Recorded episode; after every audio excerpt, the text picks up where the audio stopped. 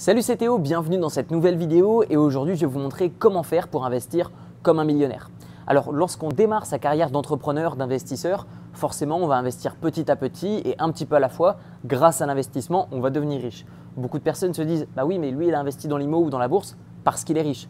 C'est généralement le processus inverse. C'est parce qu'il a investi qu'il est devenu riche.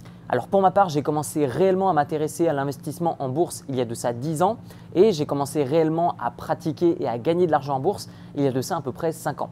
Euh, aujourd'hui, j'ai 28 ans, euh, je suis devenu millionnaire en patrimoine, d'abord immobilier à l'âge de 25 ans et ensuite j'ai investi bah, de plus en plus dans l'immobilier, mais j'ai commencé euh, comme tous les, tous les investisseurs, j'ai commencé avec un appartement. Euh, j'ai commencé avec l'achat d'une seule action en bourse. Et puis en fait, au fur et à mesure, bah, j'ai commencé à me constituer un patrimoine immobilier dans les pays d'Europe de l'Est, un patrimoine immobilier euh, à Bangkok, ici en Thaïlande. Et euh, j'ai commencé à prêter pas mal d'argent à des entreprises, à des particuliers. J'ai commencé à acheter des actions d'entreprises américaines donc en bourse. Et au fur et à mesure, eh bien, je me suis constitué un portefeuille d'investissement qui me correspond. À noter que dans cette vidéo, euh, je vous invite à prendre des informations, à comprendre ma façon de penser, ma vision. Mais ce que moi j'ai fait, ce n'est pas forcément un investissement que je vous recommanderais parce que il y a plusieurs choses qui vont vraiment dépendre de vous et en fonction de votre personnalité, en fonction de ce que vous aimez, ce que vous n'aimez pas, vous allez devoir ajuster euh, ce type d'investissement.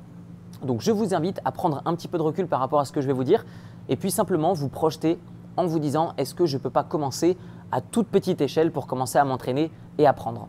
Alors avant toute chose, j'aimerais vous donner ma vision de l'investissement. Lorsque j'ai démarré, j'acceptais beaucoup de risques et euh, j'investissais un grand pourcentage de mon patrimoine directement dans des investissements. C'est-à-dire que, admettons que euh, par le passé j'avais 100 euh, 000 euros, eh bien si je découvrais un nouvel investissement, je me disais bah tiens je vais mettre 30% de mon patrimoine dedans et on verra parce que apparemment ça rapporte. Maintenant, je fonctionne plus du tout de la même façon et je vais vous dire comment j'ai constitué au fur et à mesure mon patrimoine immobilier et euh, mes investissements en bourse. Et vous allez voir que à chaque fois, j'ai commencé petit et en fait, d'année en année, j'ai essayé de doubler, de doubler, de doubler. Mais au début, j'ai vraiment tout le temps commencé petit pour revenir sur mes quatre différents critères pour que je détermine un investissement euh, qu'il soit fait pour moi ou pas. Le premier critère, c'est est-ce que cet investissement va protéger mon capital? Si ce n'est pas le cas, si ce capital va être à risque, cet investissement n'est pas fait pour moi. Deuxième critère, cet investissement doit me rassurer. Je dois sentir que mon argent est plus en sécurité dans cet investissement que sur mon compte bancaire. Par exemple, j'investis dans un bien immobilier, je me dis ok, je sens euh, que je suis plus confortable, plus tranquille, plus serein à l'idée d'avoir euh, cet argent immobilisé dans un bien immobilier ou au sein d'une action euh, qui représente une petite partie de l'entreprise. Mon troisième critère, c'est je dois générer un minimum de rendement. C'est-à-dire que pour ma part, le rendement, ce n'est pas le critère principal. Pour moi, le critère principal, c'est vraiment la sérénité d'esprit et la protection de mon patrimoine. Et enfin, je vais avoir un quatrième critère qui est que cet investissement ne doit pas me créer un nouveau travail. C'est-à-dire que si j'investis dans l'immobilier ou dans la bourse ou dans des prêts entre particuliers ou dans des prêts auprès d'entreprises, eh bien, si ça implique que je dois travailler énormément pour gérer ces investissements, bah, c'est plus un investissement, c'est un nouveau métier. Et moi, ce n'est pas ce que je recherche. Pour moi, ma valeur ajoutée, elle est sur mon entreprise et j'investis sur des choses qui se gèrent de manière plus ou moins passive ou en tout cas qui me demandent beaucoup moins de temps que mon activité principale. Donc ça, ce sont mes quatre principaux critères pour que je puisse commencer simplement à m'intéresser à un investissement. Et si ça ne respecte pas ne serait-ce qu'un seul de ces quatre critères, eh bien, je ne vais pas m'y intéresser et je vais rechercher de nouvelles choses ou alors je vais me concentrer sur ce que je connais déjà. Donc forcément, je vends des formations, donc je prêche pour ma propre paroisse, mais posez-vous simplement la question de savoir est-ce que c'est pas intéressant un jour quand même dans sa vie d'apprendre comment faire le plus gros achat de toute votre vie. Parce que clairement, euh, un jour vous allez acheter un bien immobilier, ça va vous coûter direct au moins 100 000 euros, voire plus. Est-ce que ça vaut pas le coup quand même de savoir quelques trucs sur l'immobilier? Donc vous faites ce que vous voulez, soit vous suivez une formation, soit vous en suivez pas, mais il faudra pas venir pleurer euh, après le jour où vous vous direz euh, ah bah oui ben non on peut pas gagner de l'argent dans le domaine de l'immobilier euh, moi, j'en connais beaucoup, hein, des personnes qui ont investi dans l'immobilier mais qui ne gagnent strictement pas un péco parce qu'ils n'y connaissent absolument rien et qui pensent qu'ils y connaissent absolument tout. Donc, pour moi, personnellement, c'est mon process, vous, faites comme vous voulez. Moi, la première, la première étape, c'est je me pose les questions de savoir est-ce que ça respecte mes critères. Deuxième euh, étape, je vais me former auprès des personnes qui ont des résultats. Troisième étape, je vais établir ma stratégie en fonction de ce que je connais. Et quatrième étape seulement, je passe à l'action. Et je ne fais pas ces choses dans le désordre, sinon la plupart du temps, bah, c'est euh, indirect dans le mur. Alors comme promis, je vais maintenant vous dire comment j'ai constitué mon patrimoine IMO, comment j'ai commencé à investir en bourse, comment est-ce que j'ai commencé à investir dans les prêts entre particuliers. Et pour moi, tout a commencé il y a de ça quelques années et j'ai démarré avec l'investissement immobilier. Donc il y a de ça à peu près 5 ans, euh, j'ai rencontré des amis qui avaient des biens immobiliers et qui en avaient assez pour couvrir la totalité de leur style de vie. C'était des personnes qui gagnaient 5-6 euh, 000 euros par mois avec des biens immobiliers et dépensaient 3-4 000 euros par mois. Donc c'était des rentiers. Et du coup, je me suis dit, mais c'est quand même incroyable de gagner euh, de l'argent sans rien faire. Et moi, déjà à cette époque, je gagnais bien plus. Je gagnais, bien plus. Je gagnais déjà peut-être 10, 15, 20 000 euros par mois avec mes business. Mais pour moi, gagner beaucoup moins, mais avec de l'immobilier, je trouvais ça incroyable parce qu'un business, bah, ça me demande de travailler, euh, c'est beaucoup d'efforts, c'est du temps, c'est de l'énergie. Alors qu'un bien immobilier, bah, une fois qu'il est à vous, il y a des locataires dedans, vous le déléguez à une agence de gestion, et voilà, ça tourne, ça tourne plus ou moins tout seul. Et donc une fois que j'ai rencontré ce premier ami, j'ai commencé à me dire, bah, ok, est-ce que ça pourrait pas devenir mon prochain objectif que d'avoir un seul bien immobilier? À ce moment-là, j'avais déjà à peu près 300 000 euros d'épargne et je me suis rendu dans les pays d'Europe de l'Est et en l'espace de 3-4 mois, j'ai acheté quasiment toutes les formations sur le domaine immobilier j'ai lu quasiment tous les livres dans le domaine de l'immobilier. Euh, j'ai racheté des rediffusions de conférences euh, sur l'immobilier. J'ai regardé toutes les vidéos YouTube les plus sérieuses sur le domaine de l'immobilier. J'ai contacté mes potes dans le domaine de l'immobilier et je suis allé sur place et j'ai acheté mon premier appartement qui coûtait deux fois moins cher que ce que j'étais prêt à investir. Ça veut dire que j'avais 300 000 euros de côté et j'ai acheté un appartement qui me valait euh, coût total terminé 150 000 euros. Et donc de ce fait, ça m'a permis de dépasser ma peur euh, d'investir finalement dans l'immobilier. Puisque quand on n'y connaît rien, quand on connaît personne, quand on n'a aucun contact, qu'on n'a jamais rencontré de personne qui euh, détient des biens immobiliers, euh, qu'on n'a aucune formation, bah forcément on a peur. Ce qui nous permet de dépasser cette peur, c'est la connaissance, c'est les contacts, le fait de se rendre sur place, le fait de le faire à toute petite échelle. Tout ça vous permettra, en tout cas moi m'a permis, de dépasser cette peur et d'effectuer mon premier achat immobilier. Donc la première année où j'ai commencé à investir dans l'IMO, j'ai acheté un seul bien, la deuxième année, j'en ai acheté deux. La troisième année, j'en ai acheté quatre, etc.. Donc tout a commencé un petit peu à la fois. Donc je pense qu'il y a beaucoup de personnes qui se disent ah oui, bah, telle personne a autant de biens immobiliers, elle a certainement hérité d'une fortune, ou elle a gagné des millions, elle a tout mis dans l'immobilier. Honnêtement, ça fonctionne peut-être comme ça pour une infime partie des investisseurs, mais en tout cas pour moi et mes amis, ça fonctionne pas du tout comme ça. On a acheté tous un petit peu à la fois, et puis au fur et à mesure du temps, on a acquis de l'expérience euh, et puis on a commencé bah, à investir de plus en plus. Alors comment est-ce que j'ai commencé à investir en bourse? Tout a commencé il y a de ça à peu près 10 ans. Donc les deux premières années, j'ai perdu à deux reprises la totalité de mon capital et j'avais une mauvaise stratégie. C'est-à-dire qu'il y a plein de stratégies en bourse et je me suis rendu compte qu'il y en avait beaucoup qui n'étaient pas faites pour moi. Et comme je vous l'ai dit, aujourd'hui, mes critères, c'est ben, sentir que je suis à l'aise avec euh, le fait d'avoir mon argent dans telle entreprise ou telle entreprise, le fait que mon capital est en sécurité et le fait que ça ne me demande pas un nouveau métier. Et ne serait-ce que ces trois critères, bah, ça élimine déjà 90% de toutes les stratégies d'investissement en bourse. Donc dans un premier temps, je m'intéressais au day trading et ça me demandait du temps de travail. Euh, mon argent était hyper volatile, c'est-à-dire la valorisation de mon portefeuille euh, bah, changeait du, tout au tout, d'une journée à une autre. Et donc du coup, je me suis rendu compte que bah, c'était vraiment pas fait pour moi. Et ensuite, j'ai commencé à me former énormément même process, j'ai appris énormément, j'ai acheté quasiment toutes les formations possibles, j'ai regardé toutes les vidéos YouTube possibles, j'ai commencé à lire une tonne de bouquins et ensuite j'ai compris ce qui était fait pour moi et ce qui n'était pas fait pour moi. À la suite de ce processus euh, d'information et de formation accélérée, je me suis dit ok, je vais investir un petit peu tous les mois et je vais commencer à apprendre en même temps que je pratique. Et donc du coup, j'ai commencé à placer à peu près 20% de ce que je gagnais tous les mois sur les marchés financiers et je m'interdisais de revendre j'ai commencé à comprendre avec le temps que la stratégie qui me convenait, c'était d'acheter des actifs et de les conserver. Que ce soit un bien immobilier ou des actions ou un ETF ou des obligations ou des matières premières, peu importe, j'achète un bien, je touche des loyers. J'achète des actions, je touche des dividendes. Je prête de l'argent à des particuliers ou à des entreprises, ils me le remboursent avec euh, des intérêts.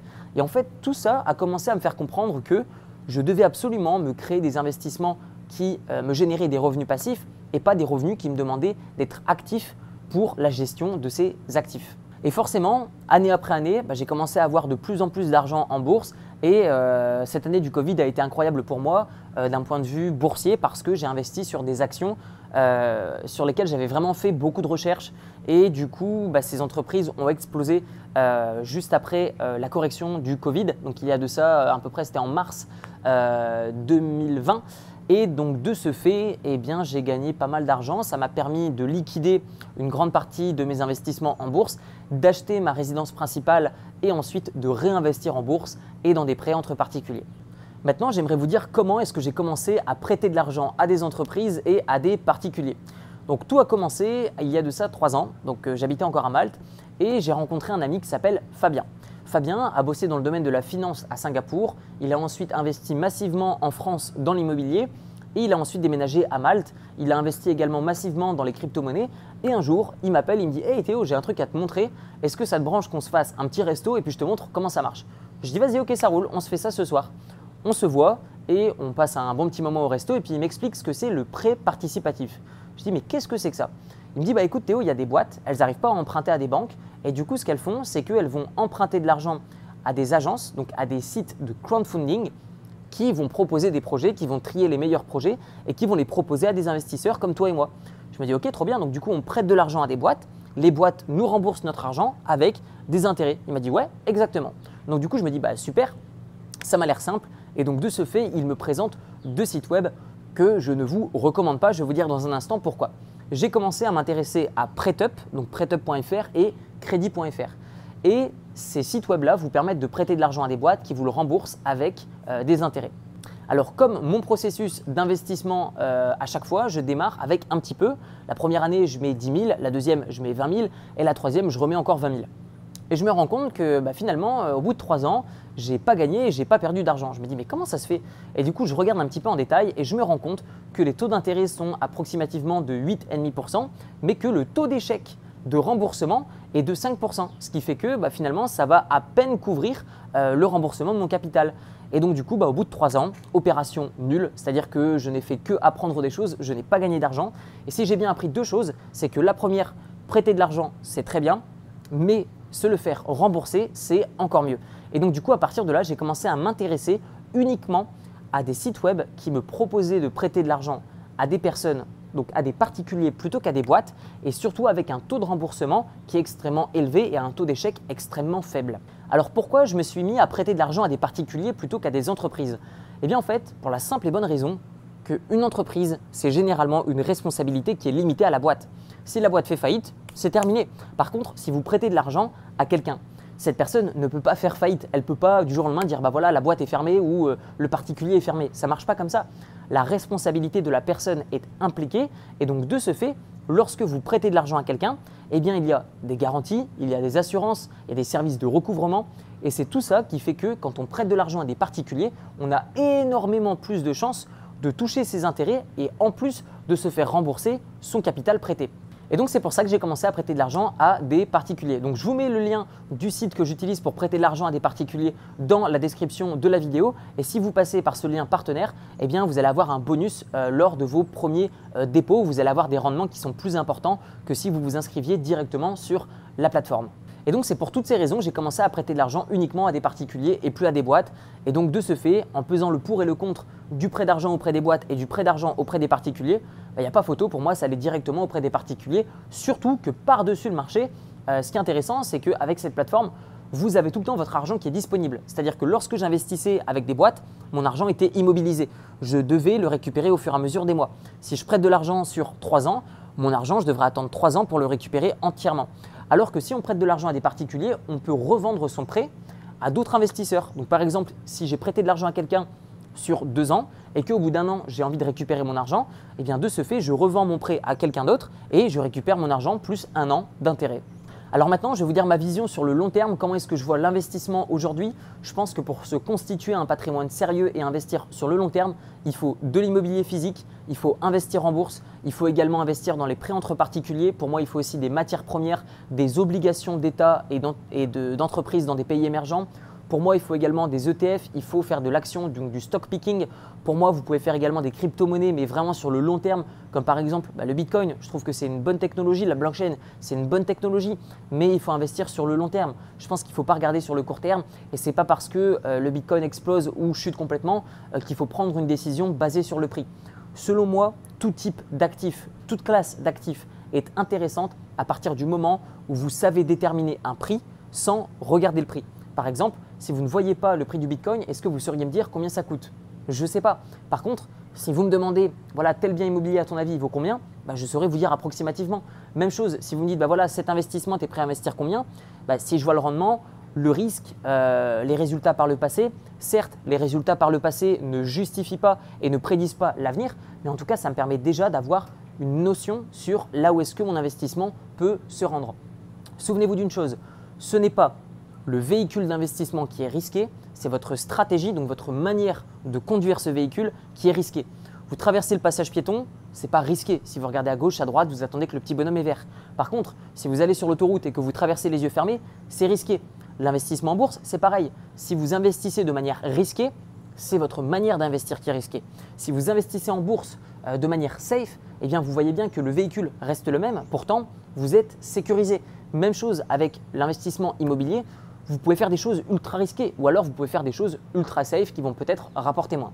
On arrive maintenant à la fin de cette vidéo. Dites-moi votre tour dans les commentaires votre manière et votre vision sur l'investissement. Vous retrouverez dans la description de la vidéo mon livre qui s'appelle Libre, comment se créer des sources de revenus passifs avec un petit capital, où je vous montre comment j'ai commencé à investir dans l'immobilier, en bourse, euh, dans des prêts participatifs, tout ça enrobé euh, de conseils et d'explications sur l'éducation financière, donc tout ce qu'on n'apprend pas à l'école sur l'argent et que vous auriez aimé qu'on vous dise plus tôt, dans le but de faire travailler l'argent pour vous plutôt que de travailler pour lui.